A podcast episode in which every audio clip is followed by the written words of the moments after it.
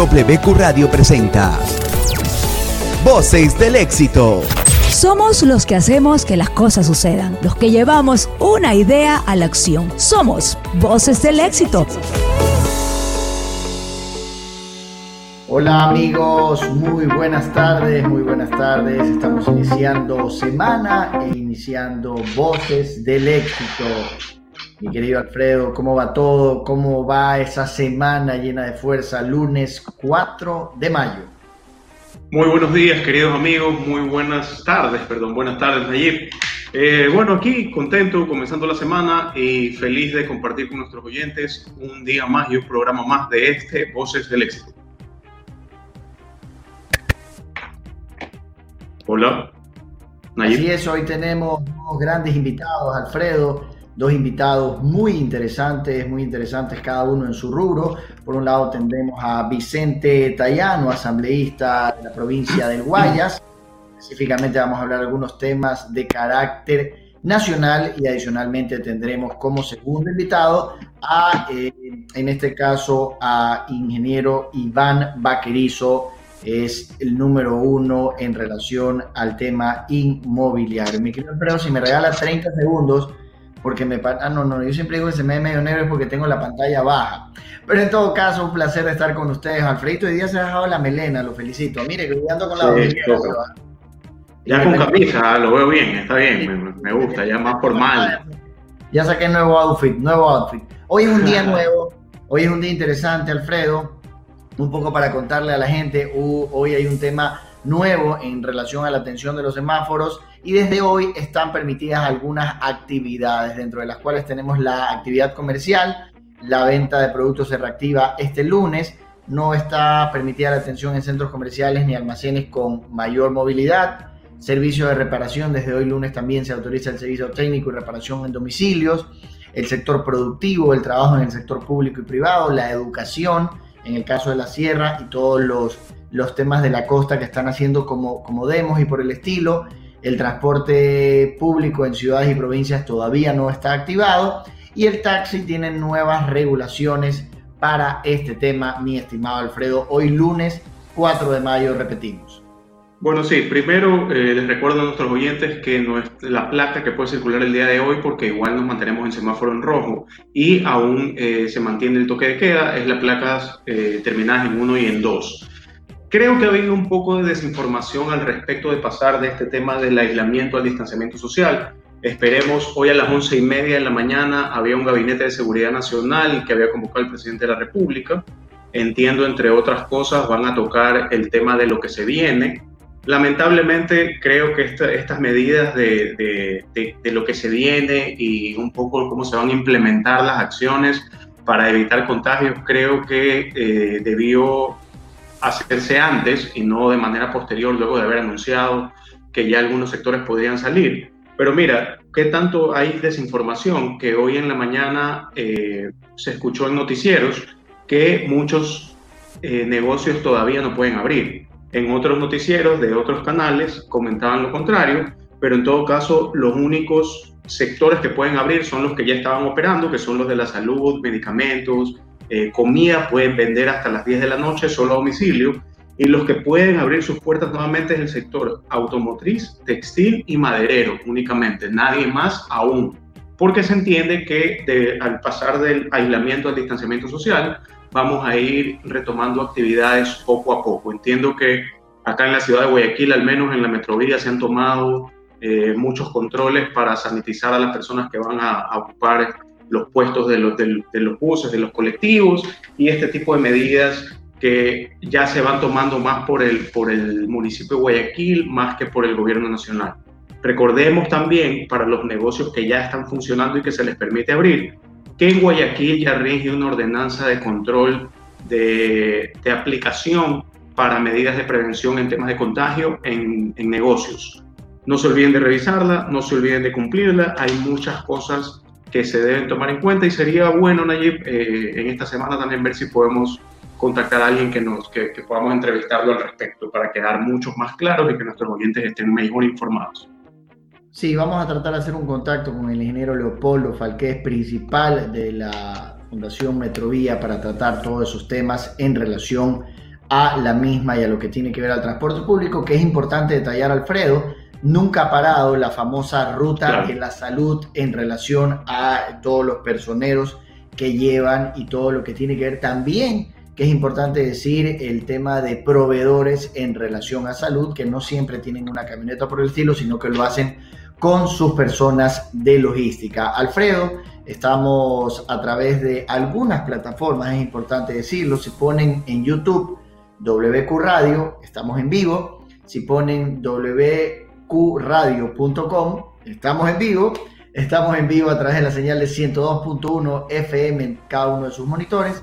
Y adicionalmente quiero decirles que estamos conectados siempre con ustedes a través de nuestro Instagram arroba voces del éxito. ¿Sabes que hoy iba a ser, y le cuento a los amigos porque esto es interesante, improvisar, iba a ser una sala como de prensa donde tenía un televisor atrás y todo el cuento, pero la verdad no me salió, no me, no me salió, no me salió bien y, realmente, pero contento de, de poder desarrollar algunas cosas. Quiero darle muchas gracias a la gente que se está comunicando con nosotros, que nos envía muchísimos saludos, mi gente del colegio, mi generación Gallae, que se llama Mi Generación del Colegio, siempre nos están escuchando muchísimos amigos y hay algunos temas. Le cuento algo, Alfredo. Hubo una riña increíble. Ah, le tengo algo, le tengo una novedad que nos la ha dado nuestra compañera Alexandra Mera. Y se trata Saludos, de, de la frase del día. Los obstáculos son esas cosas horribles que empiezas a ver cuando pierdes de vista tu objetivo. Henry Ford. ¿Qué le parece esa frase del día? Muy interesante y bastante aplicable, la verdad. Bastante aplicable, la repito. Los obstáculos son esas cosas horribles que empiezas a ver cuando pierdes de vista tu objetivo.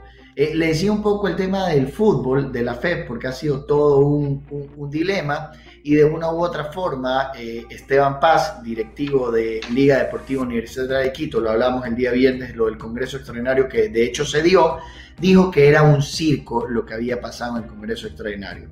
A lo que eh, los directivos de El Nacional, Barcelona y Emelec, que serían los más importantes en este caso conjuntamente con Liga de Quito, dijeron que el circo solo lo estaba montando Liga de Quito y sus dirigentes.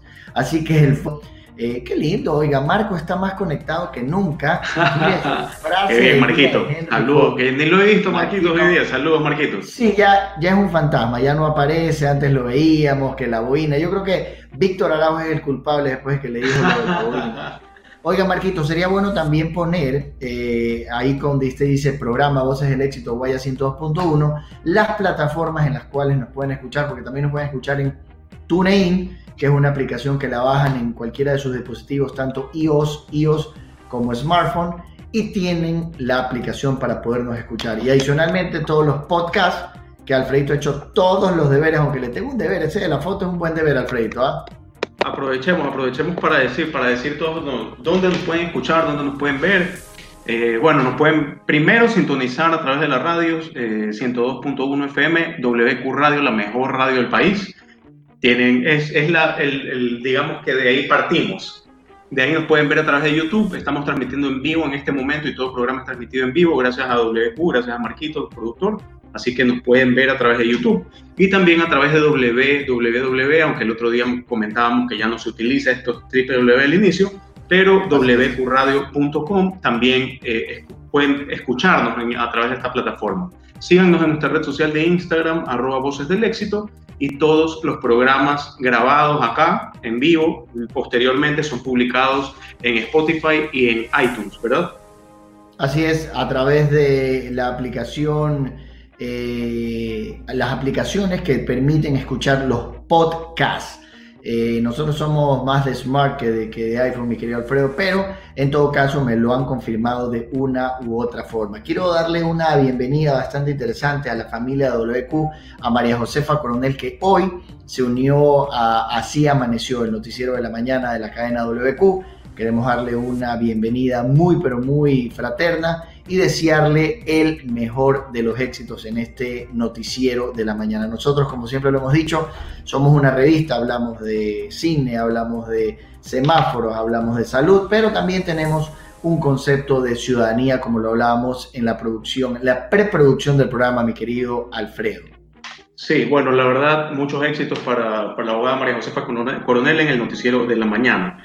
Algo sí quería comentar que ha causado mucho revuelo el fin de semana y ha sido noticias desalentadoras de los últimos dos meses aproximadamente desde que estamos dentro de la pandemia.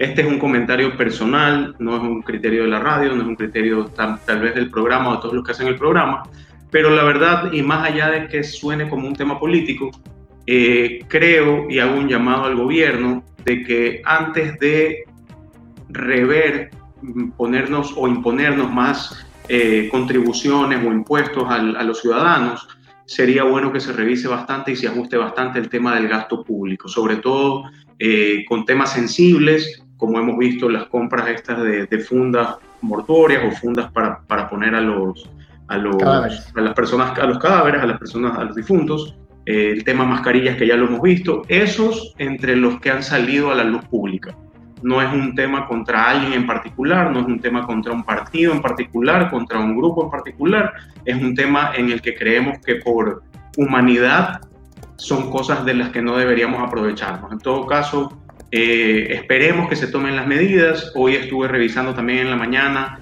que el presidente dentro de este Consejo de Seguridad que arrancó hoy a las once y media de la mañana, aún no culmina, iba a tocar el tema y que había creado una comisión anticorrupción para el hospital de Los Ceibos y para otro hospital, si no me equivoco, el Teodoro Maldonado. Así que esperamos tener noticias como ciudadanos en los próximos días y, y, ya no ver este tipo de cosas que nos dejan con muy mal sabor de boca. La verdad que uno a veces se pone la camiseta y quiere poner el hombro y, piensa en que vamos a salir todos adelante y este tipo de cosas de personas aisladas, la verdad que sí desalienta. Ese es un, el comentario que quería hacer en esta mañana y eso es todo.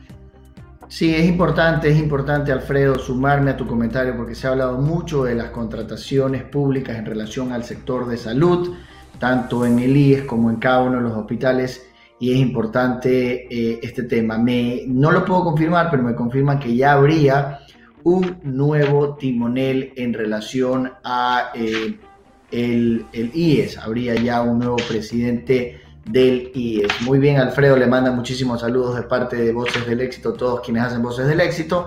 Y adicionalmente, eh, quería mandar algunos saludos. Mi señora madre me está escuchando con una fiel oyente, Francisco Romero, Paolo Martinetti. Tenemos muchísimos, muchísimos saludos que los vamos a ir comentando eh, poco a poco, mi querido Alfredo. Oiga, estoy tratando que se conecte nuestro primer invitado, Vicente Tallano. Siempre hay pequeños problemitas, pero le quiero contar algo ¿ah? Que ha traído muchísima controversia. Benedicto XVI eh, dicen que quieren callarlo. Nos referimos al anterior Papa, Joseph Ratzinger, quien tiene 93 años, dice ser víctima de una desformación malintencionada de la realidad.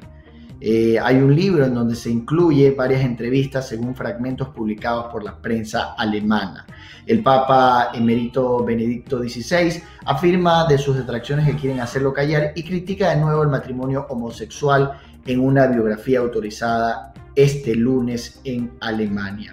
El espectáculo de las reacciones de la teología alemana fue algo tan insensato y malintencionado que es mejor no hablar de ello, prefiero no analizar las razones por las que se quiere silenciar mi voz. Un papa que fue sumamente cuestionado, Alfredo, y en este caso hasta un poco polémico, porque él eh, desertó de ser papa, que creo que no se daba desde 1800 y pico, tanto así que hay una película en la plataforma de Netflix en donde hace una apología con eh, Benedicto, eh, con el nuevo Papa Francisco.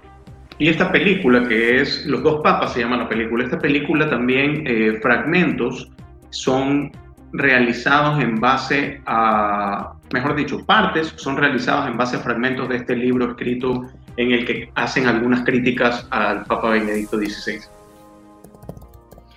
Sí, sí, sí, sí. Y de una u otra forma eh, ha sido bastante, bastante complicado, pero en todo caso eh, es un tema que ha traído muchísima cola las declaraciones y en este caso hoy la biografía que se cuelga este lunes eh, del Papa Benedicto XVI.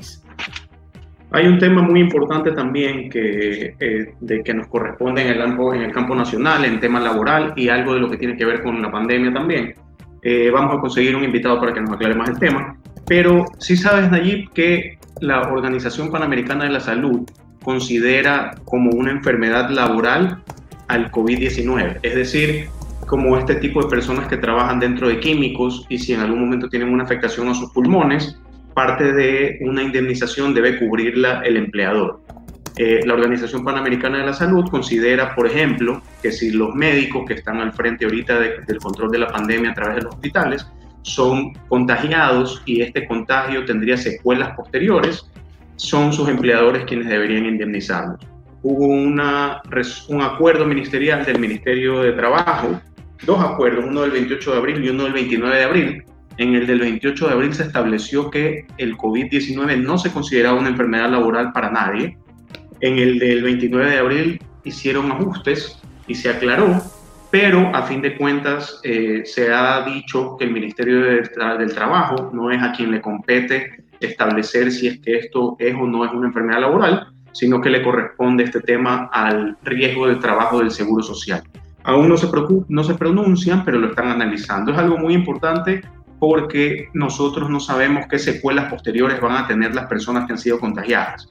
Y por un lado, si es que felicitamos y, por decirlo de alguna manera, eh, sobresaltamos o nos rasgamos las vestiduras en nombre de los médicos y los héroes sin capa, por un lado, y por otro lado decimos si es que tienes secuelas por haberte contagiado en el cumplimiento de tus funciones, no va a ser considerada una enfermedad laboral y no va a haber una indemnización, como que suena medio contradictorio. Así que también esperemos, que, esperemos ver qué pasa en los próximos días en teoría, esta semana, eh, riesgo del trabajo del, Seguro Social ya debe pronunciarse al respecto. Lo que me sorprendió fue que la Organización Panamericana de la Salud sí lo considere y que acá eh, inicialmente no se haya considerado. Pero veamos qué pasa. Sí, Alfredo, ya hay otra información en relación a todo lo que es este tema de, del, del coronavirus. Estados Unidos reitera, reitera que el virus nació en un laboratorio en China.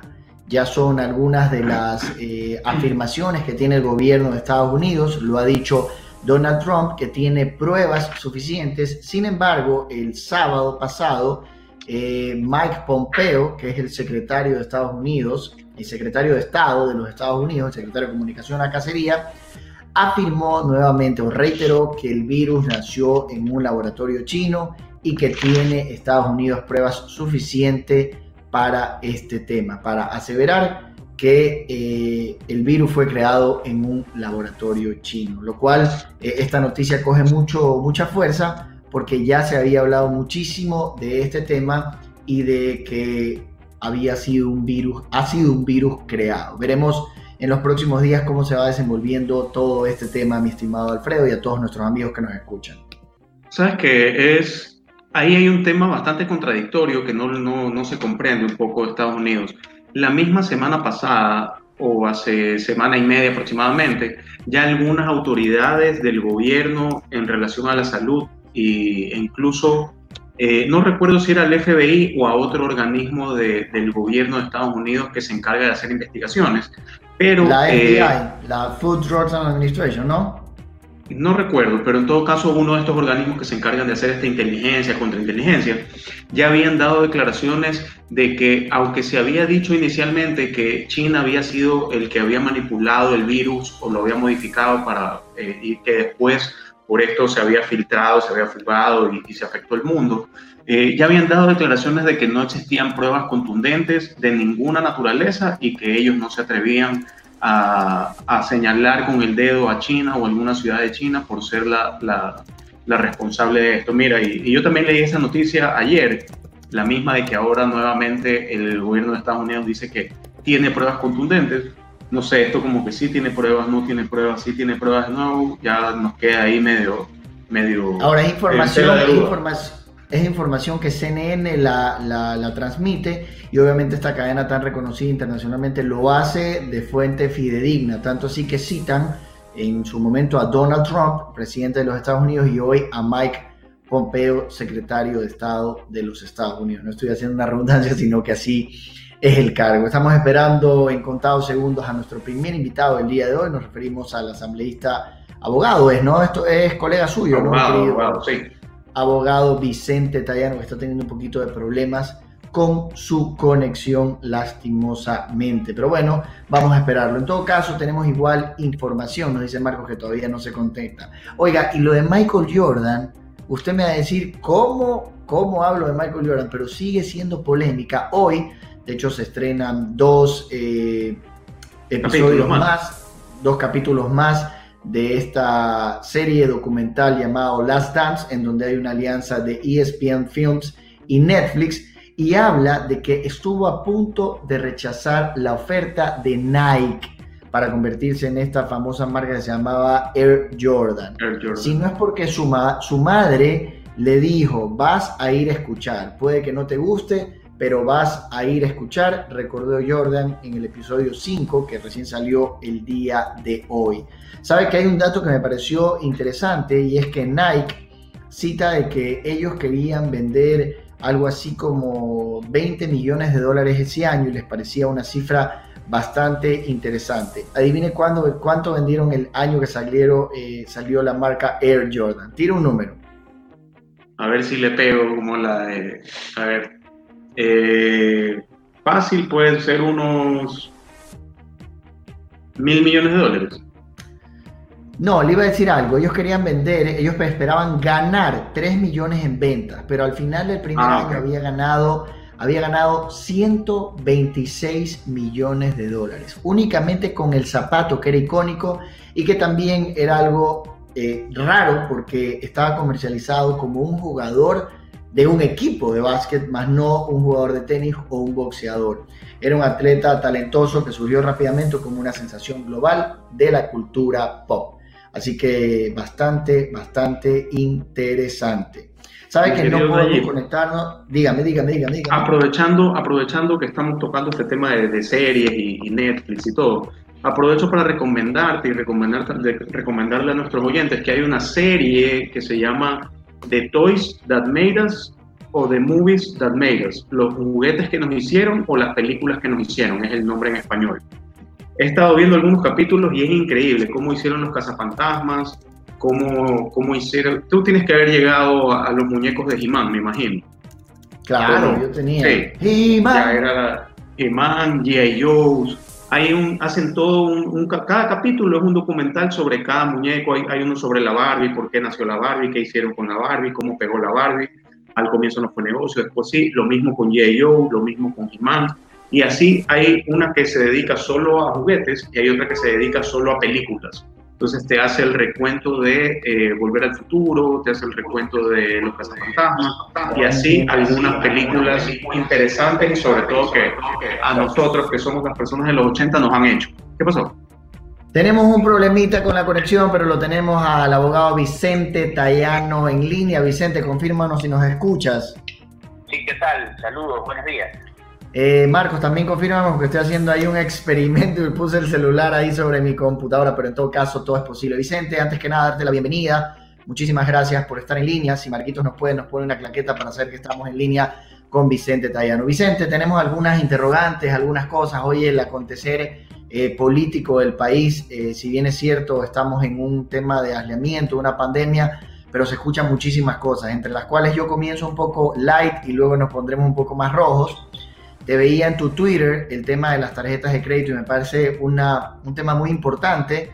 De hecho, hay un tema adicional que quería comentártelo. Primero, pasan eh, este mínimo a pagar o esta deuda a 30 o 60 días, pero primero se une con el anterior pago, o sea, con el pago actual. Es decir, si tú tenías que pagar mil en abril, mayo y hasta junio, te va a tocar pagar 3.000, uno. Y dos, el tema que hablabas de los intereses que me parece que hoy no es un momento de cobrar esos intereses. Y de hecho yo cito algo que algunos bancos han hecho aportaciones importantes para lo que es la pandemia, lo cual nos sacamos el sombrero, pero es como que estarían quitando de un bolsillo derecho para ponerlo al izquierdo porque nos están matando con los intereses. Vicente, te doy la palabra, por favor, y bienvenido nuevamente. Bueno, gracias por el espacio. Bueno, qué pena que haya problemas con la conexión. Dejo claro que el problema es en Internet. Mira, es momento de tomar decisiones y no seguir perdiendo tiempo y en materia de liquidez tenemos que hacer todo lo que podamos hacer para que los ciudadanos no se sientan asfixiados y no sacarle de un sopetón dinero del bolsillo. Así es que en materia de tarjetas de crédito, ¿qué es lo que estamos proponiendo desde la Asamblea? Primero que eh, en este momento sea real la suspensión de cobro y que terminado el estado de excepción y 60 días posteriores, las tarjetas de crédito entren a un proceso de reprogramación para poder, sí, cobrar estos cuatro meses, que pueden ser marzo, abril, mayo o tres meses, marzo, abril y mayo, y luego de eso prorratear a lo largo del tiempo ese cobro, no cargarlo como tú lo estás haciendo. ¿Y por qué es importante que la ley sea clara y les deje? Primero, señores, esto no puede tener ningún costo, no pueden cobrar interés adicional, no pueden cobrar ningún tipo de gasto operativo y es allí cuando decimos, a ver, que la Asamblea tiene que dejar de perder el tiempo y empezar a hacer cosas que verdaderamente vayan a servir a los ciudadanos. Segundo, sí, los señores banqueros les agradecemos que hayan ayudado, pero ese dinero que están donando también va a ser luego compensado y va a ser deducido en, cuanto a gastos y operaciones tributarias. Y todos debemos entender, el sector financiero y el sector no financiero, que hoy no es momento de hacer dinero con esta crisis, que no podemos matar la liquidez del ciudadano ni las empresas, porque lo contrario, ellos también van a terminar quebrando, ya sea como banco o como operadores de tarjeta de crédito. Perfecto, eh, mi querido Vicente. Esa era una de las consultas que yo tenía. Alfredo tiene un par, pero voy, voy con la segunda que tiene que ver con el mismo tema, eh, Vicente. Hoy en día, definitivamente el país vive una baja de circulante de una u otra forma. Hay formas de pago que no solo son efectivo, hay una forma de pago que tiene muchísimo tiempo eh, a nivel comercial, que es el trueque, luego se convirtió en canje y hoy en día son alianzas estratégicas de productos entre una empresa y la otra. Lastimosamente el SRI eh, no te lo permite mediante una forma de pago. Hay cómo hacerlo, pero es muy tedioso y en algún momento toca que entre una empresa y otra haya un cambio de, valores, es decir, que ingrese el valor y que salga el valor entre una empresa y otra. ¿Por qué no lograr este tema de canjes, trueques o, o alianzas estratégicas entre productos de una manera más fluida por parte del SRI, Vicente? Tal vez es una idea muy tonta, pero consideramos que puede ser interesante. Un pequeño empresario que tiene arroz puede ir a un lugar en donde hay llantas y tal vez sacar en canje o, en trueque, como se llamaba anteriormente, un par de llantas y tal vez pagar dos, tal vez canje más efectivo o por el estilo. Claro, eh, ahí hay un tema que, que, es claro. Si bien es cierto, hoy la legislación te lo permite, pero existen muchas trabas y muchas complicaciones desde cómo sale el dinero y cómo está registrado el asiento y la valoración de lo que recibe supuestamente para que no existan problemas de defraudación tributaria. Y esas medidas hay que simplificarlas porque efectivamente tú lo has señalado, hoy tienes un gran problema de circulante y de liquidez. Y el SRI debe entender que estas prácticas deben aceptarse de manera menos complicada. Nadie dice que no existan filtros de control ni regulación alguna, pero la falta de liquidez va a llevar a que ese tipo de prácticas se vuelvan recurrentes. Y simplemente las personas van a ir a la informalidad y lo van a realizar y es que obviamente el aparataje estatal en este caso no instrumenta un mecanismo sencillo para que sea una realidad y simplemente van a dejar de recibir transacciones registradas. probablemente a algunos no les gusta escuchar lo que estamos diciendo, pero esa es la realidad. Ahora, es un buen momento, eh, voy a tomar el aporte, es válido para poderlo trasladar a la Mesa de Desarrollo Económico, que hoy está ya eh, discutiendo el tema. Estamos recién en el primer debate, Esperamos que el día de mañana ya regrese nuevamente a la comisión para recoger todos los aportes que hemos hecho en cuatro días de, debate público de los temas de impuestos y materia laboral para poder el lunes o martes siguiente empezar nuevamente en tres o cuatro días un debate que nos permita tener aprobada una ley que tiene que sí, efectivamente simplificar la operación de intercambio y que también debe eh, no permitir que a través de impuestos al salario se le meta la mano al bolsillo a las personas y menos aún a sus bienes como se lo pretende hacer. Gracias, gracias Vicente. Alfredo tiene un par de consultas. Vicente, ¿cómo estás? Te saludo Alfredo Escobar. Dos consultas. La primera, ¿cómo va, ¿cómo va el trámite de la ley de apoyo humanitario? ¿Cómo va el trámite de la ley de ordenamiento de finanzas públicas? ¿Ves un buen augurio? ¿No lo ves? ¿Cómo van los dos en, en manera paralela manejándose? Ok, Alfredo, en cuanto a la ley de eh, apoyo humanitario, esta ley solo tiene de apoyo humanitario el título y nada más. Se trata de impuestos disfrazados de solidaridad. Eh, la seguimos discutiendo, esperamos el día de hoy terminar eh, el primer debate de esta ley para que la comisión pueda recoger observaciones. Lo que veo es que eh, van a insistir en esta medida recaudatoria de meterle la mano al sueldo de los trabajadores públicos y privados.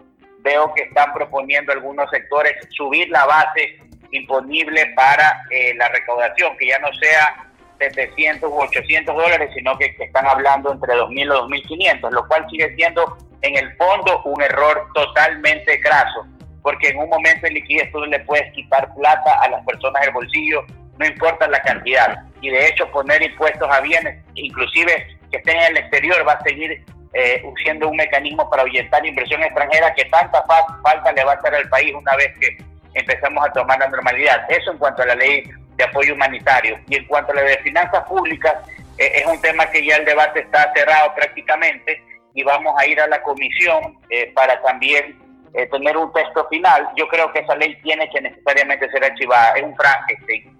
Contradicciones dentro de los propios artículos y contradicciones con prácticamente el ordenamiento jurídico vigente. ¿Con qué? Por ejemplo, con las normas que rigen a los municipios, con las normas en materia de seguridad social, las normas del propio gasto y endeudamiento público. Así es que yo creo que hay que ir por pasos. Esperemos que lo bueno de la ley humanitaria que eh, sea cumplido, reprogramación de pasivos, ir a la baja con las tasas de interés, plazos para cumplimiento de obligaciones y un procedimiento claro para reestructurar pasivos eh, sea una realidad. Creo que tiene que ser votada en su momento por artículos y obviamente nosotros hemos sido claros, por impuestos no vamos a votar, pero sí Paralelamente hemos hecho una medida que nos permita recuperar liquidez en el menor tiempo posible, no los nueve meses que busca la ley, y tener que llegar a meter la mano al bolsillo a los ecuatorianos. Vicente, ¿qué tiempo tienen para, para responder sobre estos dos proyectos de ley al presidente de la República? Antes del 20 de mayo el tema tiene que estar sacramentado porque si no pasa por el Ministerio de la Ley y eso no va a pasar. Alfredo, va a haber un informe, va a haber un informe con cambios seguramente, y ahí la pelota va al presidente. El presidente tiene... Claro, y regresa... Claro, claro, te comprendo. Todo el texto o lo regresa nuevamente a la Asamblea, que creo que es lo que va a pasar. Y allí tendríamos que insistir con un gran número de votos. Esa vez, ahora solo se necesitan 70 para aprobar una ley. Si el presidente insiste en cambiar lo que la Asamblea apruebe, necesitaríamos 92 votos, lo cual eh, pone el tema un poco cuesta arriba. pero más complicado. Paso, paso a paso, sí paso a paso. Lo importante es seguir haciendo esto, debatiendo los temas que preocupan, que los impuestos vayan a la baja, que las tasas de interés verdaderamente vayan a la baja y sobre todo, Alfredo, que el Estado por alguna vez se ponga en el, en el rol del ciudadano y del empresario y controle a la banca y a las instituciones no financieras para que esas obligaciones sean mandatorias. Por ejemplo, hay personas que me llamaban hoy día, oye, ya me, no pagué 50 dólares y ya me están cancelando el seguro médico. La disposición que estamos poniendo es que durante estos meses, de marzo a julio, así no hayas pagado, no te suspendan el servicio médico para que puedas reprogramar sin mayores cargos. Tenemos que entender de que si no cooperamos todos, lamentablemente la situación va a ser mucho más difícil de lo que estamos viviendo el día de hoy. Alfredo, perdóname una, una, consulta y Vicente, te robamos un poco más de tiempo. Muchas gracias por, por tu participación. Tenemos al abogado Vicente Tayano Bastante, asambleísta por la provincia de Guayas de Madera de Guerrero. Vicente, un poco eh, escuchamos todo tu criterio y lo compartimos totalmente. Poniéndonos del lado del abogado del diablo y sabiendo que el gobierno no tiene ingresos, que lastimosamente el gobierno anterior dejó eh, todo eh, sellado con el tema del petróleo y hoy con un petróleo a la baja, ¿cuál es la propuesta de la Asamblea de existir para tratar de mermar ese tema y que la economía del país se pueda activar? Ok, te, voy a comentar cuál es la propuesta de nuestro bloque legislativo, del Partido Social Cristiano y el Movimiento Madre Guerrero. Primero, necesitamos liquidez definitivamente, no podemos seguir pagando ni capital ni intereses de la deuda exterior, pero ojo, deuda externa de bonos, no la deuda con un organismo multilateral como el FMI o como el BID o como la CAS o como otro gobierno. Primero, cuando dejemos de pagar eso, que es lo que está haciendo Argentina y toda la región, vamos a tener por lo menos 800 millones de dólares de liquidez para poderlos inyectar en la economía y hacer el salvataje del sector productivo con crédito en las condiciones que hemos hablado. Tema uno.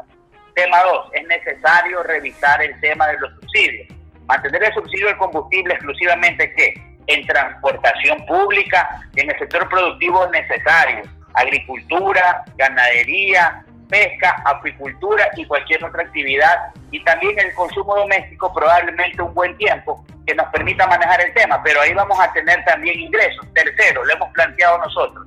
Mira, hay una gran empresa en el país, en sector tributaria, plazos para pagar impuestos, etcétera. Ok, ¿qué proponemos? Que el Estado haga una emisión de documentos que tengan valor tributario, un título de crédito tributario que pueda ser negociado en bolsa. Entonces, el gobierno tiene que sentar en una mesa al gran sector empresarial y decirle, mira, yo iba a recaudar 1.200 millones a través de impuestos, que entre paréntesis, no los va a poder recaudar porque parten de un hecho falso. Ellos parten del hecho de que en el 2020 las ventas y la facturación de los autónomos como profesionales, artistas, radiodifusores, etcétera, va a ser la misma del 2019. Pues no, señor, no, va a ser así. Y, no van a, y no van a poder ni siquiera recaudar los 1.200, que a, a más de que son impuestos. Pero ¿qué es lo que te decía? Entonces, podemos recordar los mismos 1.200 con esta emisión de este documento de valor tributario. Sentamos a este gran sector empresarial. Señor, no es un impuesto, no va a regalar la plata, préstele al Estado con un plazo de seis años. Usted, a ver, cómpreme de la emisión 100, 200, 300 millones. Y yo, ¿qué, puede, ¿cómo lo pago? Ni siquiera tienen que sacar plata de su capital de trabajo, pueden entregarle al Estado pagaré. El Estado coge esos documentos, ¿cierto? Los puede negociar en bolsa local o internacional y a tiempo presente, en un mes, en un mes, máximo en dos meses, tenemos la liquidez que necesitamos y no tenemos que ir a sacar impuestos. Y quiero decirte una cosa, ustedes que me escuchan, es totalmente posible. Todos nosotros escuchamos, vimos notas de, notas de prensa, boletines, tweets, etcétera, de la Asociación de Bancos Privados. Cuando empezó el COVID y antes del COVID, ¿qué dijeron? En este año 2020 vamos a poner 12 mil millones en créditos en la economía. Ok, señores, entonces, de esos 12 mil millones, que querían prestarnos para cobrarnos más interés en el cupo de la tarjeta de crédito, para que la gente se endeude con un carro, con una casa, un departamento, una oficina, un terreno, lo que sea, tan solo el 5%, que son 600 millones de dólares, cómprenlo al Estado en esta emisión de títulos que les va a servir para pagar impuestos en un año, en dos años, hasta un plazo de seis años. Inclusive es un negocio, porque cuando negocian, los negocios en bolsa van a descontar el interés y no van a perder plata, van hasta ganar plata pero aquí nadie quiere poner el hombro, solo quieren aparecer cuando quieren ganar plata, pero cuando se trata de ayudar al país y a las personas que menos tienen, no lo quieren hacer. Estas medidas son posibles, esta es una alternativa clara. Ya se la planteamos al inepto incompetente el ministro de Economía, lo hemos planteado en la Asamblea y lo vamos a seguir insistiendo. Ese es un camino real que nos va a permitir tener liquidez y no tenemos que ir a meterle la mano a los impuestos y a la facturación de los trabajadores autónomos o de las empresas, que además, repito, parte de una premisa equivocada porque este año a duras penas sobrevivirá. Eh, Vicente, sobre ese tema una pequeñísima y le doy el paso a mi compañero Alfredo Escobar. El tema, tocaste el tema de los intereses y el tema de las tarjetas de crédito. Realmente en este país comprar un carro, comprar una propiedad y tener una tarjeta de crédito se ha convertido en un lujo por lo que cuesta. Eh, a mí me da un poco de risa cuando dices, está bajo el interés que te cobran a nivel empresarial para comprar un bien, 11%. En otros países, en otros países dolarizados estamos hablando del 3, 4, el 6% ya es exagerado. Entonces, Vicente, yo creo que después de que pase esta pandemia, hay un deber de la Asamblea y ustedes que están en la Comisión Económica de trabajar eso con los bancos y con el gobierno y que esos intereses tienen o tienen que bajar peor en una economía dolarizada como la que tiene el Ecuador hoy en día. Tienes la absoluta razón y quiero decirte algo. El interés es carísimo, el interés de consumo es el 17%, el del carro el 16%, una persona que quiere un crédito pymes para un emprendimiento el 14, el 17%, y es carísimo y encima no te dan más de 24 meses, por lo tanto allí necesariamente, y yo lo dije en el debate, y discúlpame la procacidad, tienen que ya desahuevarse y darle la orden a la Junta de Regulación de Política Monetaria y Financiera para que regule a la baja ¿sabes lo que quieren hacer en la Asamblea? Pedirle de favor que hagan una resolución para que analicen a ver si bajan la, tasa de interés. Eso no es posible y además que si no lo hacen, van a quebrar ellos también. Y un tema importante, un factor clarísimo para que verdaderamente haya reactivación económica es la política de interés. Tiene que el interés bajar, el interés tiene que estar en tasas entre el 7 y el 5%, no puedes ir más allá para el crédito productivo y tienes que hablar de plazos de gracia y de condiciones preferentes para acceder al crédito. De lo contrario, será una mentira y una utopía. Yo te puedo garantizar que lo que te estoy diciendo ya lo planteé en el debate, lo he planteado por escrito y mi bloque lo está respaldando y vamos a seguir insistiendo porque las tasas de interés hay que regularlas a la baja como un mecanismo primero de cumplimiento de obligaciones de subsistencia de los ciudadanos y como un mecanismo de verdadera reactivación para el sector productivo y comercial del país. Vicente, por otro lado, que no deja de ser tan importante igual, eh, bueno, tú llevaste a la Asamblea el proyecto de emprendimientos, la ley de emprendimientos. Y ahora, eh, dentro de algunos, algunas entrevistas e invitados que hemos tenido en el programa, nos hemos dado cuenta que este salto tecnológico que está dando el mundo y que está dando el país, está regulando muchas relaciones, relaciones laborales, relaciones de negocios, relaciones interpersonales. Y todo esto debería ir de la mano con reformas a, muchas leyes. Por ejemplo, ayer revisaba en materia de contratación pública que se ha normado que en casos de que no, de algo que antes no se pensaba, de quedarse sin servicios notariales, que cuando la emergencia nacional o la emergencia en la que establezca, la que establezca una institución no tenga acceso o no permita que existan servicios notariales, se puede y plantea una medida adicional vemos cosas que antes eran impensables y probablemente se vayan a mantener, probablemente otras no las veamos ahora, pero las veamos en el tiempo. Eh, tú personalmente, la asamblea, el bloque, ¿qué medidas estás, está tomando? ¿Ya ha revisado algunas leyes que deben ser inmediatamente modificadas para poder cubrir estas nuevas relaciones que se vienen entre, entre empleado, empleador o en temas en general de comercio? ya lo han revisado, ¿qué es lo que se viene para, para estas reformas que son necesarias para el país? que va a permitir que se facilite el, el, movimiento económico y también las relaciones laborales. Yo ya presenté eh, una reforma al Código de Trabajo, primero para que exista un contrato de emprendimiento, para que existan normas claras para el teletrabajo, porque el teletrabajo es más que internet, una aplicación y una computadora, y también que existe una jornada parcial que pueda ser pagada en función del cálculo de horas trabajadas. Eso sí, pagando con todos los beneficios sociales como afiliación de manera proporcional, décimo tercero y décimo cuarto. El mundo está cambiando y el Ecuador tiene que adecuarse a aquello. Hay que abrir las trabas, por ejemplo, en materia de propiedad intelectual, acortar los tiempos para que tú puedas registrar o patentar un emprendimiento, una idea o una innovación. Segundo, eh, ya hoy existe una ley de emprendimiento que la tratamos muchísimo en la Asamblea y tú ya podrías constituir una compañía online, se llama la Sociedad de Acciones Simplificadas. La puedes liquidar y la puedes constituir online, sin mayores gastos y mayor tramitología. Hay que reformar obviamente Código de Comercio y Código Civil y ley de contratación pública que permita armonizar estas figuras del desarrollo tecnológico. El e-commerce hoy es una realidad. Mira, hace dos meses nadie hablaba de teletrabajo y hoy todo el mundo está haciendo teletrabajo. Antes había mucha desconfianza, inclusive hasta el supermercado virtual. Hoy son los segmentos que más se están moviendo. El delivery, la página web, etcétera. Por lo tanto, tenemos que paralelamente ya ir destrabando ese tema. Nosotros lo hemos propuesto lo elemental, desde el código de trabajo y desde los incentivos para este tipo y protección de emprendimientos, que sí, hay que ir solidificando a la par el resto de normas para que esos conflictos que van a ir saliendo en el camino no se vuelvan conflictos, sino que tengan soluciones y definitivamente el comercio electrónico tenga el despegue que tenga que pegar, así como también existan relaciones claras y normas en materia contractual y en materia eh, laboral.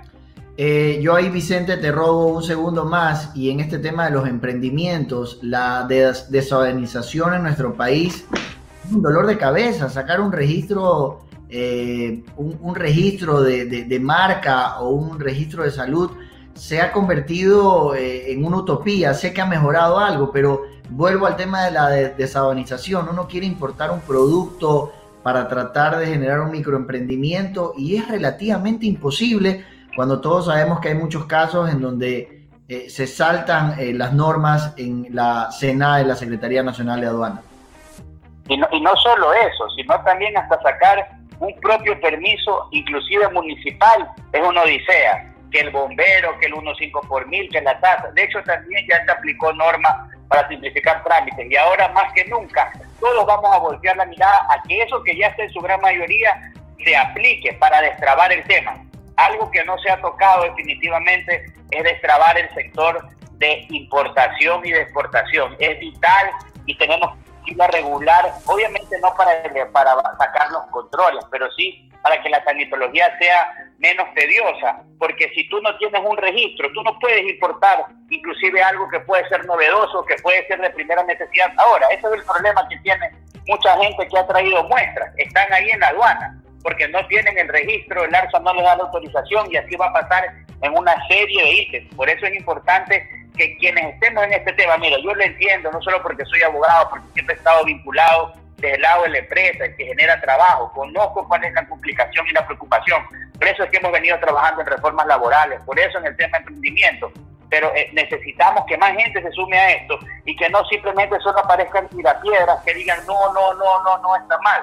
Es necesario que en este momento comprendamos que el mundo cambió y que la rigurosidad en la ley tiene que eh, dejar un poco de lado. No digo que no existan controles, pero tenemos que ampliar las fronteras en materia de importación, en materia de regulación laboral, en regulación tributaria, porque solo así vamos a poder verdaderamente darle un impulso a la actividad comercial y productiva del país y fundamentalmente en Guayaquil.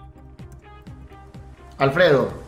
Vicente, ya para, para cerrar y un poco conocer en, tu, en tu parte laboral y en tu vida personal, ¿cómo estás manejando tú el tema de las relaciones en, sesiones de asamblea, en sesiones ya de comisión? ¿Cómo haces? ¿Qué, qué tal te ha ido? ¿Cómo, cómo, cuéntanos tu experiencia un poco? Bueno, eh, nosotros estamos trabajando desde eh, el 21 de marzo en esta modalidad. Creo que ya todos le fueron cogiendo el golpe. Eh, son sesiones intensas, aunque no se ven. Te puedo decir algo que parece risorio. Nunca creo que he trabajado tanto en el Congreso como ahora. Permanentemente hemos venido participando tanto en la Comisión de Trabajadores como en la de Régimen Económico, es la que está manejando las reformas tributarias y de manera paralela también eh, en foros con trabajadores, con empresarios, escuchando, con abogados, con economistas, mejorando la propuesta y también haciendo esto, aprovechando las oportunidades que ustedes como medio de comunicación nos brindan para exponer la idea, para debatir y también para recoger cosas importantes. Creo una, una, una gran lección también en lo personal, pues el hecho de, de valorar hasta las cosas más simples de, de, la vida. Creo que el mundo cambió eh, en todos los órdenes y esto, yo solo espero que pase algo, Alfredo que después de esto también la sociedad ecuatoriana evolucione y al momento que, que tengamos que escoger mandantes, que va a ser en febrero del año que viene, no nos volvamos a equivocar porque por elegir ineptos, por elegir eh, personas que no están preparadas, estamos viviendo la tragedia que tenemos y nos ha costado muerte y nos ha costado muchos millones de dólares que está quebrando empresas de mucha vida y hay mucho desempleo. Así es que yo creo que esta es una de las más grandes lecciones y ojalá el, el, ecuatoriano lo entienda y lo conciba antes de escoger a alguien para que dirija los destinos de un país. Que así sea por el bien del país. Vicente, y te deseamos el mayor de los éxitos en esta recta, en esta recta final que tienes en tu cargo como asambleísta. Ya están, están un poco tiempo, sin duda, igual están en una época muy importante y trascendental para el país como lo que hablamos, se tienen que venir muchas reformas para reactivar la economía del país luego de la pandemia, así que te deseamos a ti y a tu bloque el mayor de los éxitos. Muchas gracias y cuenten con nuestro trabajo. Somos 17 personas que estamos proponiendo y cuando cuestionamos y oponemos siempre lo hacemos pensando en la mayoría y con una tesis paralela, no simplemente diciendo no, como algunos lo están haciendo del extranjero, que están aplaudiendo porque el gobierno y el país le vaya mal. Nosotros sumamos, nosotros proponemos y vamos a seguir haciéndolo. Muchísimas gracias, el abogado Vicente Tallano, asambleísta de la provincia del Guayas por eh, Partido Social Cristiano en alianza con Madera de Guerrero. Vicente, muchísimas gracias. Las puertas de Voces del Éxito de WQ Radio están abiertas siempre para ti. Gracias a ustedes, un gusto y fuerte abrazo para ambos. Un abrazo, un abrazo. Tuvimos ahí la intervención del abogado Vicente Tallano, asambleísta de la provincia del Guayas. Eh, Alfredo, me pareció bastante importante. Creo que hemos cumplido, como tú dices, en nuestro deber ciudadano. Y valga la redundancia, Alfredo, como ciudadanos mismos que somos, eh, tenemos muchas dudas.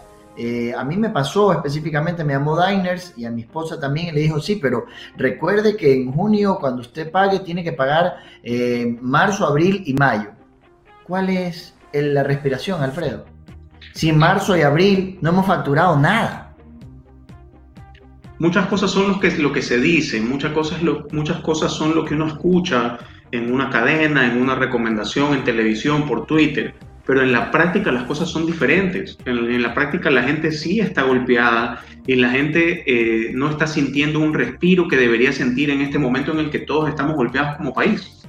la gente, Alfredo, todos, y, es algo que, como tú dijiste hace un momento, yo lo digo a título personal, tenemos miedo.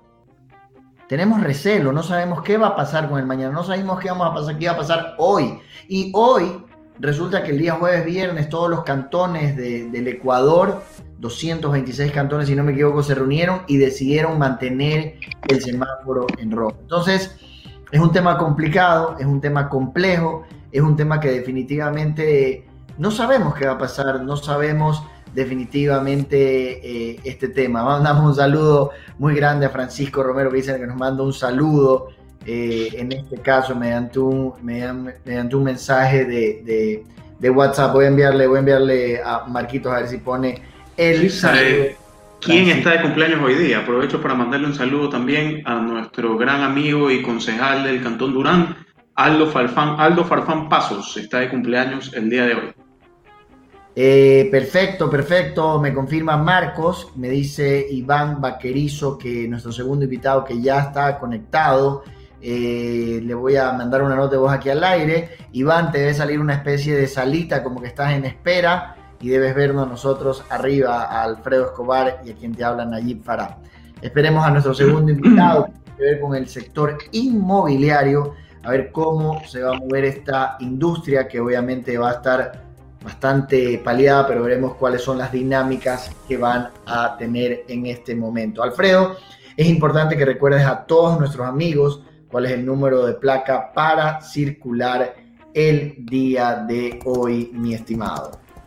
Así es, amigos. Recuerden que el día de hoy pueden circular los vehículos que terminen las placas en 1 y en 2 y tienen una hora para retornar a sus hogares. Así es, así es. Le quiero confirmar a mi estimado Marquitos Cumba, que ya está nuestro invitado. De hecho, me envía una gráfica en donde ya, ya está conectado con nosotros, en este caso Iván Macrizo. Marquitos, por favor, acéptelo para que podamos conversar con Iván Vaquerizo. Eh, Marquitos, nos confirma Iván, ¿nos estás escuchando? Hola Iván, buenas tardes, ¿nos escuchas? Tienes que abrir tu micrófono, por favor que le dé clic y entra al broadcast. Sabes que este tema de la tecnología es bueno, es interesante. Eh, Tiene sus complejidades, como vemos, pero, pero poco a poco vamos avanzando y vamos saliendo. Sí, tiene sus complejidades de este tema eh, y, es interesante cómo podemos ir aprendiendo a, realizar esto, ¿no? Eh, le voy a decir Iván que abra su micrófono, pero, pero, pero, es interesante, ¿no? Creo que su micrófono está en mi Ahí está. Ahí, estamos. Ah, sí está. bienvenido. ¿Cómo te va? Bienvenido. ¿Cómo está? Muy buena, muy buena. Yo sí estaba conectado. No, no, creo que tenemos un poquito de, de, Necesito que te muevas un poquito porque te vemos muy, muy oscuro por, la, por el tema de luz. Eh, pero en todo caso, perfecto. Te damos la bienvenida. Nos acompaña Iván Vaquerizo, principal de, un, de constructoras muy importantes y urbanizaciones como Ciudad Celeste, La Joya, entre otras. Iván, la pregunta de cajón hoy en día, de acuerdo a lo que se vive en el país, se vive en el mundo, ¿cómo manejan ustedes a través de la industria inmobiliaria este fenómeno en relación al, aislamiento y cuáles son los planes a futuro que tienen ustedes como empresa? Bueno, eh, buenos días, eh, Nayib, muchísimas gracias por la invitación. Eh, bueno, como tú sabes, la, industria de la construcción eh, tiene varias características. La primera eh, es una industria que no se puede teletrabajar, lamentablemente. Eh, entonces, casi como, como cualquier proceso de manufactura, es, una industria que, que requiere, para bien o para mal, requiere de la presencia o, digamos, del trabajo presencial. Como eso, nosotros gestionamos a través de la Asociación de Promotores de Viviendas del Ecuador, APIDE, eh, de la cual nosotros somos parte, eh, un plan piloto eh, que, de 30 empresas que comenzaron a trabajar el lunes pasado, en, digamos ya en obra, evidentemente con protocolos que sometimos a que se nos los apruebe este, y que contemplan pues medidas muy estrictas de bioseguridad, de distanciamiento social, eh, de, digamos, de aforos eh, máximos permitidos, eh, de forma tal que, que, podamos nosotros reincorporarnos de a poco eh, digamos, al trabajo. Eh, la actividad de la construcción es una actividad que tiene un concatenamiento productivo muy importante.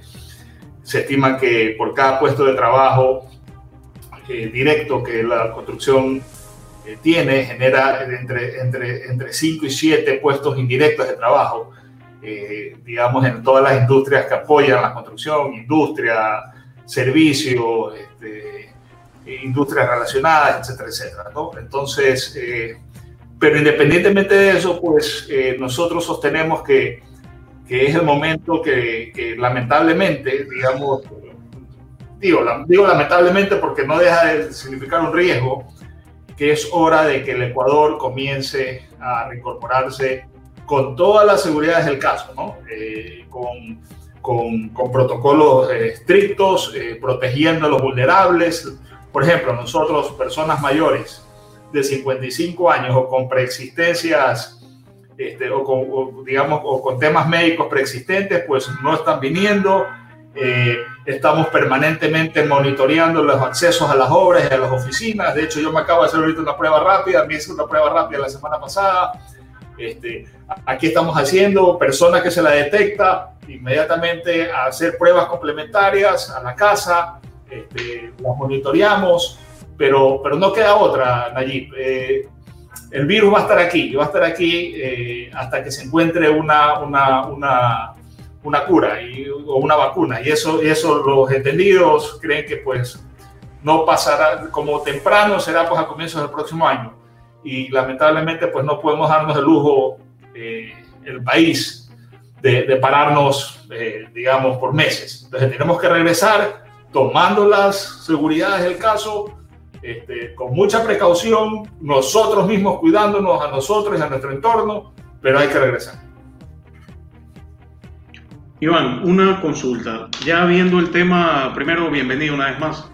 Eh, ya viendo el tema de lo que se viene, de la un poco la falta o, o, la carencia de poder adquisitivo de las personas, o estemos, hemos visto que mucha gente se ha quedado sin trabajo incluso.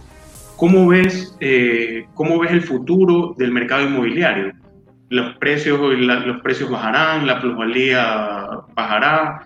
Eh, ¿Las ventas? ¿Cómo se proyectan por un lado? Y por otro lado, ¿qué medidas están tomando también para, para un poco cuidar al sector?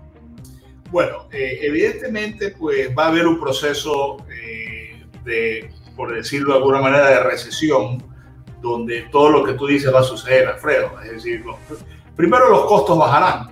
Estimo yo que los costos van a bajar. Al bajar los costos, van a bajar a su vez eh, los precios de, venta y van a bajar los precios de venta porque a su vez va a haber menor demanda. Entonces, entonces, entonces es un círculo es un círculo natural que se va a tener que dar. Eh, en este momento lo más importante para, digamos, para los que tenemos negocios inmobiliarios es proteger eh, la caja y proteger y ver exactamente y reevaluar a todos nuestros clientes, porque efectivamente habrán clientes que, que ya no podrán conseguir, digamos, proseguir este, con, con, con, la venta o con la compra que ellos tenían quizás pensado tener, ya sea porque perdieron el trabajo, ya sea porque sus ingresos cayeron.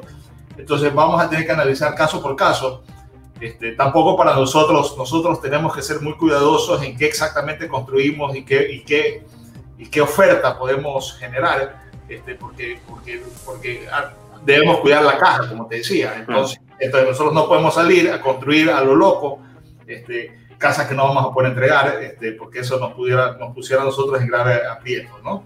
Este, ahora, alternativas hay bastantes, desde reestructurar a clientes, pues, clientes que probablemente van a necesitar más plazo para para pagar sus cuotas de entrada. Este, vamos a tener que, que, por ejemplo, ciertos clientes probablemente vamos a tener que pasarlos a otro producto, quizás uno más, más, más digamos, menos oneroso para, para, dependiendo de su nueva realidad. Este, habrá otros clientes que podrán proseguir, este, pero, pero, pero hay que tener la tranquilidad pues, de, que, de, que, de que los clientes van a contar con todo nuestro respaldo la industria inmobiliaria, eh, no solamente porque, porque es lo que hay que hacer y es lo que moralmente hay que hacer, sino que fundamentalmente porque, porque, porque hay que entender que las situaciones han cambiado y que esto no es culpa de nadie, que esto es básicamente pues, una fuerza mayor, producto pues, de un virus, y entonces, entonces eh, es conveniente para todas las partes, o sea, es un tema de, conveniencia común, de, de, básicamente pues analizar y tratar de buscar algo, algo, algo, una solución pues que sea buena para, todas para, para todo el mundo.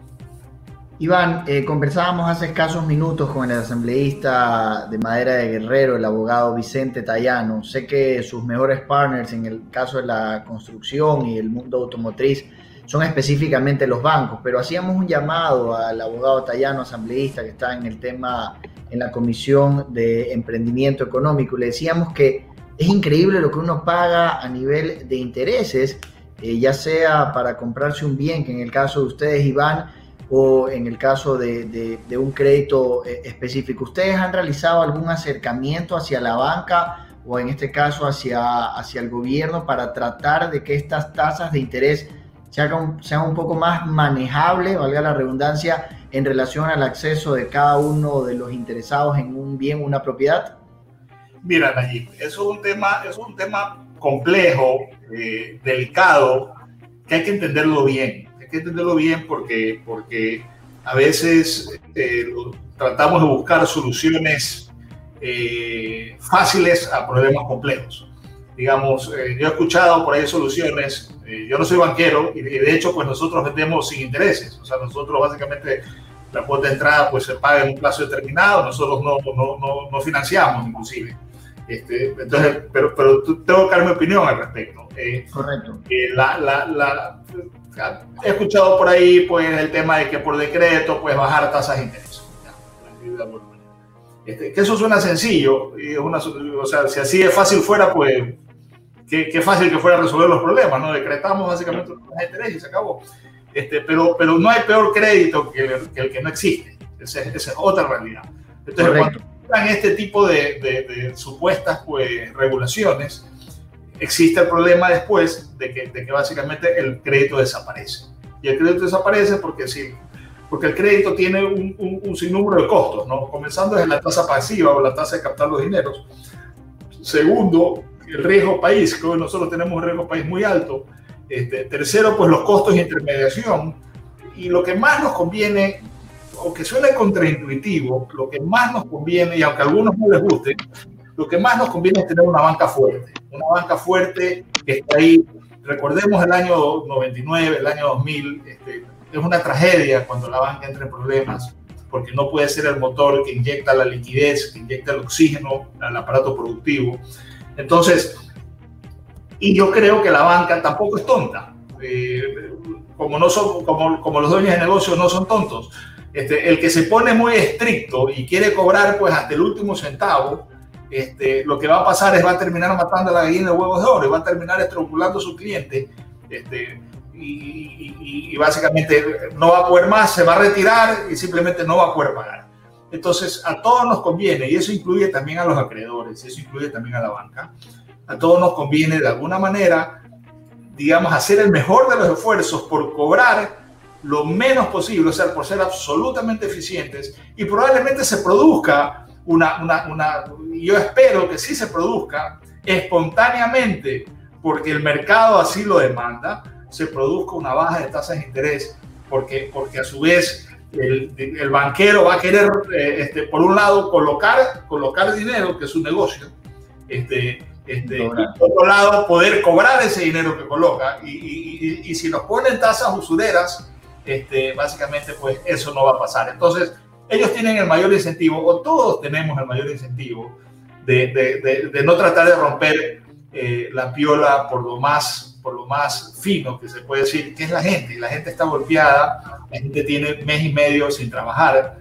Eh, eh, esto, esto hay que, por eso, por eso es, es, es, mi preocupación personal, que debemos hacer el mayor de los esfuerzos por, por, por regresar a trabajar. yo te pongo un ejemplo, Nayib y Alfredo, o les pongo un ejemplo ayer veía en, las noticias, en la noche, eh, que había una enfermera que se había quedado sin trabajo y que, que había salido a la calle a, tomar presión y a cobrar, pues, tomando la presión. Eh, lo que no entendemos, o digamos, lo que hay, lo que, hay que entender es que, es que si no regresamos pronto a trabajar, quebrarán más empresas de las que, de las que podrían quebrar eh, si es que regresáramos antes. Este, y esa gente va a tener que necesariamente salir a la calle a, tratar de vender algo o tratar de hacer algún negocio, tratar de hacer algún cachuelo, tratar de hacer algo. Para vivir.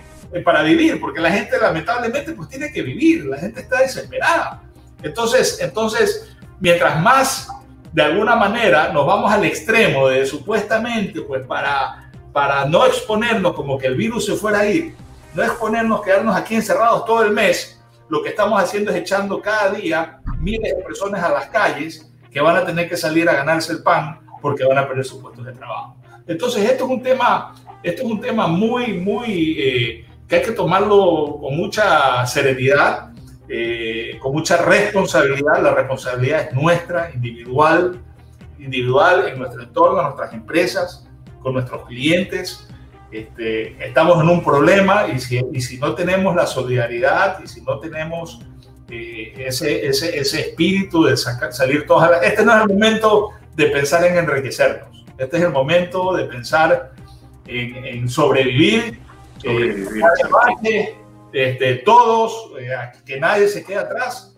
y, ya habrá momentos donde, donde podremos hacer negocios y donde todos querremos ganar un poco de plata. Pero yo creo que es el momento de darnos una mano mutuamente y que todos salgamos. Muchísimas gracias, Iván Vaquerizo ha estado con nosotros. Le mando un gran saludo a Antonio Larrea que nos ha contactado.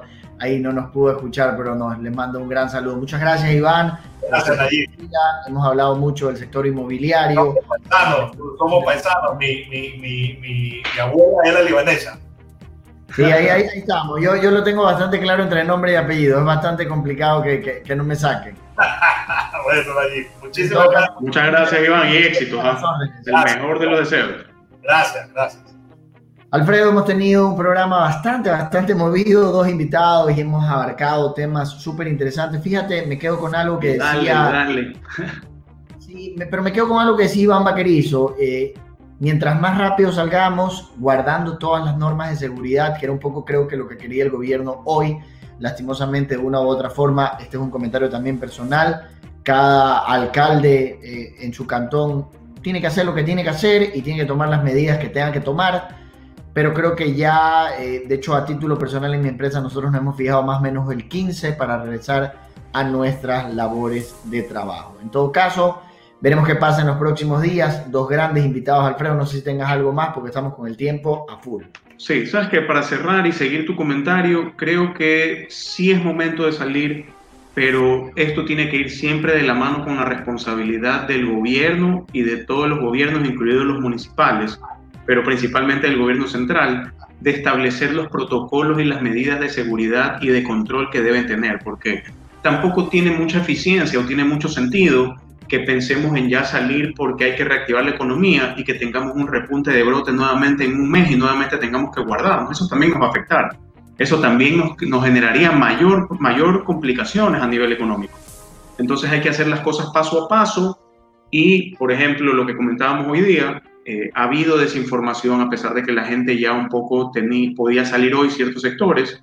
Creo yo que eh, el gobierno central debe de dictar los lineamientos, encargarse de hacer una campaña masiva y que la gente se entere más allá de una cadena leída, pasar eh, realmente algo didáctico para que la gente lo comprenda y tome las medidas de seguridad. Sé que los GATS ya han sacado ordenanzas en las que eh, regulan y establecen protocolos para los negocios y la industria. También tienen obviamente que esto ir de la mano con controles, porque conozco y hay mucha gente que todavía no se toma las cosas en serio y cree que todo va a regresar a la normalidad y que puede mañana abrir su negocio, su local o su empresa tal cual lo hacía antes. Y no puede ser así. Si lo hacen de esa manera, sería una manera irresponsable.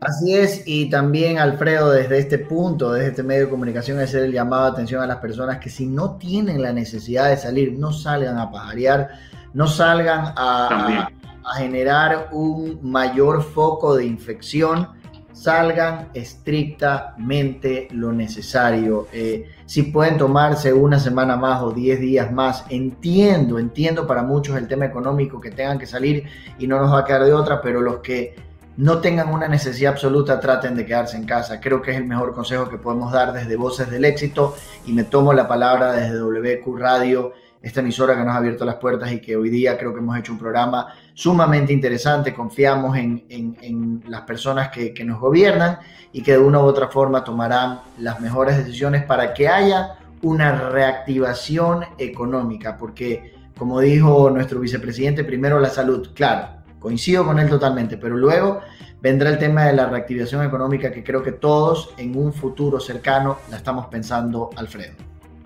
Así es. Bueno, queridos amigos, y con esto cerramos el programa de hoy. Esto fue Voces del Éxito, nos hemos tomado 11 minutos más. Pero ha valido la pena, de verdad, como dices, ha sido un programa muy interesante, atípico para el contenido que tenemos en el programa, pero sin duda de mucho valor para la ciudadanía.